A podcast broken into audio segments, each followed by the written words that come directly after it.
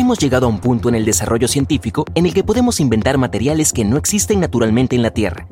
El equipo de científicos responsable de este sorprendente descubrimiento logró reunir una sustancia que hasta ahora solo se había encontrado en meteoritos. Este material, llamado tetrataenita, es una mezcla de dos metales, níquel y hierro. Claro, tenemos mucho níquel y hierro aquí en nuestro planeta, pero no en esta combinación precisa. La diferencia es que cuando estos dos metales viajan por el espacio en meteoritos, se enfrían durante los millones de años de su recorrido. Puedes pensar en un meteorito, en este caso como una lavadora flotante, solo que esta nunca deja de funcionar. Mantiene los materiales girando una y otra vez a una temperatura muy baja. Estas condiciones son las responsables de la creación de la tetrataenita. Pero, ¿por qué este material es tan importante? Resulta que esta sustancia única es extremadamente útil para crear imanes, y no de cualquier tipo, los de gama alta, también llamados imanes permanentes. Se utilizan en una gran cantidad de maquinaria costosa en estos días, como vehículos eléctricos o transbordadores espaciales. Es posible que sepas que los imanes son piezas cruciales en muchos dispositivos, especialmente en aquellos que necesitan transformar la energía eléctrica en algún tipo de movimiento. Cosas como los relojes eléctricos cuyas manecillas deben moverse constantemente para dar la hora, o los automóviles que necesitan algún tipo de energía para hacer girar las ruedas y moverse. El problema es que la mayoría de estos imanes son fáciles de producir y muy baratos, pero no muy poderosos. En dispositivos avanzados, como los transbordadores espaciales, hacen falta imanes más potentes. Necesitan resistir temperaturas extremas y mucha presión durante largos periodos. Tomemos los transbordadores, por ejemplo. Cualquier cosa que enviemos al espacio debe tener el menor mantenimiento posible. ¿Por qué? Porque cada vez que un dispositivo necesita reparación, debe hacer un viaje a la Tierra y regresar.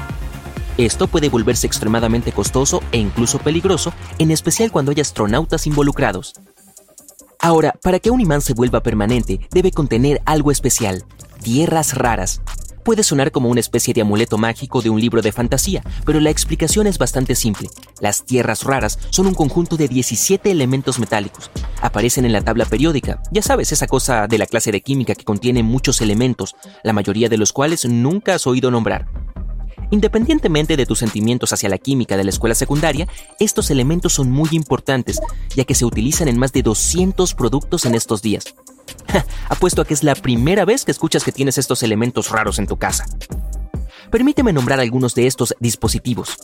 Tu teléfono celular, el disco duro de tu computadora, tu monitor de pantalla plana o incluso tu televisor. Hasta podrías tener estos elementos en tu auto si tienes uno eléctrico o híbrido. La mayoría de las veces estos materiales solo se encuentran en cantidades realmente pequeñas en estos dispositivos, pero sin ellos, estos no funcionarían. Y ahí es donde la tetrataenita podría resultar útil. Es un candidato bastante bueno para reemplazar las tierras raras. ¿Por qué necesitamos reemplazarlas en primer lugar? Bueno, para empezar porque son bastante raras, obviamente, pero también porque son demasiado caras de extraer y procesar. La mayoría de las veces estos elementos no se encuentran solos en la naturaleza.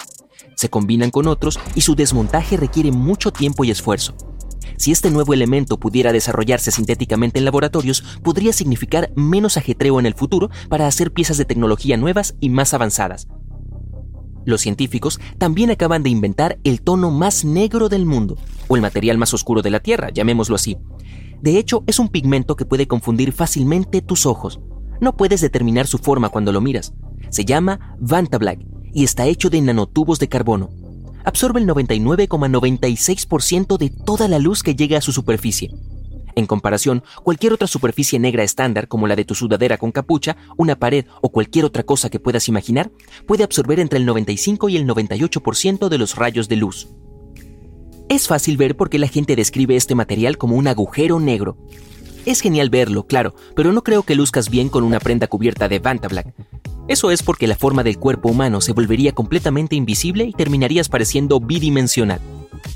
También hay un blanco más blanco en nuestro mundo, pero se puede encontrar de forma natural.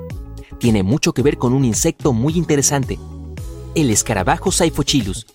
Se considera una plaga en el sudeste asiático, pero sus escamas blancas pueden ser más brillantes que cualquier otra superficie blanca que se encuentre en la naturaleza. Los científicos estudiaron cuidadosamente a esta criatura e inventaron un nuevo tipo de recubrimiento súper blanco. La sustancia que se encuentra en él se llama quitina, un compuesto químico estrechamente relacionado con la glucosa. Refleja muy bien la luz. La mayoría de los productos blancos que encontramos en las tiendas hoy en día, como el protector solar o la pasta de dientes, tienen partículas especiales que reflejan mucha luz. Pero en la mayoría de ellos, estas son dióxido de titanio u óxido de zinc. ¿Quieres saber qué tan poderoso es el nuevo pigmento blanco? Si alguna vez has tenido que pintar una pared de ese tono, sabes que necesitas aplicar un par de capas para que se vea nítida.